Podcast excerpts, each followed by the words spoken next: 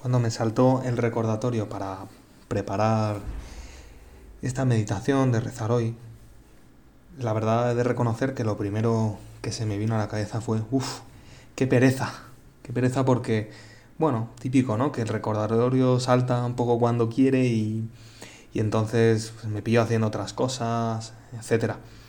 Y, y bueno, hay que encontrar un sitio, hay que preparar un poco, ¿no? Estas grabaciones. Y, mm, pero bueno, la verdad es que aquí estamos, ¿no? Y lo primero que hice fue ir a ver qué, mm, cuál era el tema, cuál era el tema para febrero, para este 11 de febrero. Y entonces descubrí para mi asombro, ¿no? yendo hacia atrás en el WhatsApp, que ponía febrero, dos puntos, la pereza. entonces dije, bueno, pues esto debe ser de Dios, ¿no? debe ser de Dios.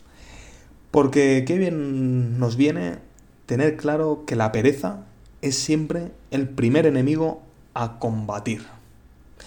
La verdad es que pensaba, ¿no? Que cuando una persona dice, uff, qué pereza, bueno, puede ser seguramente una de las frases más repetidas del mundo, de la, de la, de la historia, ¿no? Qué pereza hacer esto.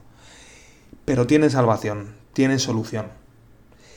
En cambio, cuando una persona ya pregunta, pero bueno, ¿qué tiene de malo la pereza? Ojo, ojo porque esa persona ya está atrapada bajo las garras de la pereza. Y va a ser más difícil la solución porque ya es tan perezosa que en el fondo dice, bueno, pues ¿qué tiene de malo vivir así? ¿Qué tiene, qué tiene malo? pues tiene un montón de cosas malas, pero sobre todo, la persona perezosa tiene de malo que le impide ser ella misma. Si tú eres perezoso, si tú eres perezosa, pues te das cuenta que te es muy difícil ser tú mismo, tú misma. El Señor, tú Jesús, nos lo explicas con una parábola. Jesús está rodeado de gente y gente que le escucha, gente que le sigue, muchos de lejos, gente que, como ves, pues, ha vencido la pereza para seguir al Señor y, ir allí donde está Él para poder escucharte.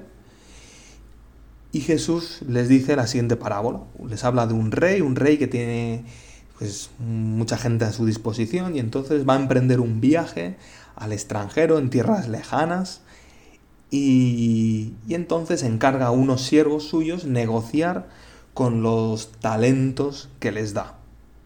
Entonces les va dando a cada uno distinto número de talentos y les dice a todos, les dice, ir negociando hasta mi vuelta. Y se va. Se va y vuelve al cabo del tiempo y claro, como les había prometido en el fondo, pues vuelve y les pregunta cómo han ido esos negocios. Entonces se le acerca el primero y le dice, pues mire, señor, aquí tiene, aquí tiene, me diste cinco talentos, aquí tienes otros cinco. He estado negociando y aquí tienes otros cinco. gran alegría del rey que, que al verle, pues dice, anda, este, este vale, este vale, porque ha estado negociando con las capacidades, con las habilidades, con los talentos que yo le he entregado entra en el gozo de tu Señor. Tú tendrás un, un buen puesto. Entonces va al siguiente, al que en vez de cinco, pues le había dado dos, y le dice lo mismo en el fondo. Le dice, mira, me diste dos talentos, aquí tienes otros dos. Pues esa persona vale, porque quizá tenía menos capacidades, menos talentos, menos habilidades, menos lo que tú quieras.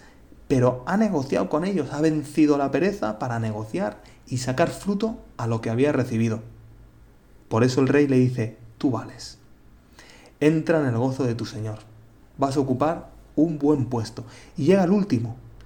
Llega el último que había recibido un talento y en cambio, a pesar de haber recibido solo un talento, le dice, mira, me diste un talento, aquí lo tienes. Lo que hice fue ir, enterrarlo, meterlo bajo tierra para no perderlo. Aquí lo tienes. Y el rey se enoja y le dice, siervo negligente y perezoso. Y lo condena, lo castiga. porque no ha sabido negociar con lo que ha recibido. No ha sabido mm, dar fruto a todas esas capacidades, habilidades, virtudes, cosas buenas que ha recibido esa persona. Tú y yo, ¿cómo reaccionamos ante todo lo que hemos recibido de Dios? Hemos recibido un montón de cosas y sin embargo, a veces no damos fruto, Señor, por la pereza. Porque enseguida la pereza nos pone delante como las dificultades que tendremos que afrontar pues para sacar lo mejor de nosotros mismos, para llegar a ser quienes nos gustaría ser. No sé, a lo mejor uno le gustaría ser en el ámbito del trabajo, pues no sé, astronauta, eh, a otra pues médico, a otro futbolista, pero claro, enseguida la pereza nos pone por delante, uff, eso va a ser muy difícil, hay que esforzarse, hay que... Nos pasa cada día cuando nos levantamos también muchas veces, ¿no? Señor, que el primer pensamiento es a veces que qué pereza levantarme ahora para ir al colegio, para ir a la universidad, para ir a clase. Claro, el perezoso es el que tiene esa vocecilla constantemente ahí, no puedes, no puedes, no puedes, no puedes ser tú mismo, no puedes ser quien te gustaría ser, una persona generosa, servicial, que piensa en los demás. ¿Qué hay de malo en la pereza? Pues eso, que te impide realizar tus sueños, que te impide ser quien te gustaría ser, quien que te impide ser aquella persona que Dios te ha llamado a ser. Y por eso te ha dado todas esas virtudes, talentos, habilidades, capacidades. Pues Señor, te pedimos ahora ya para acabar nuestro rato de oración que no nos dejemos llevar por esa droga del alma que es la pereza, que nos atonta, que nos impide eh, ser quienes queremos ser.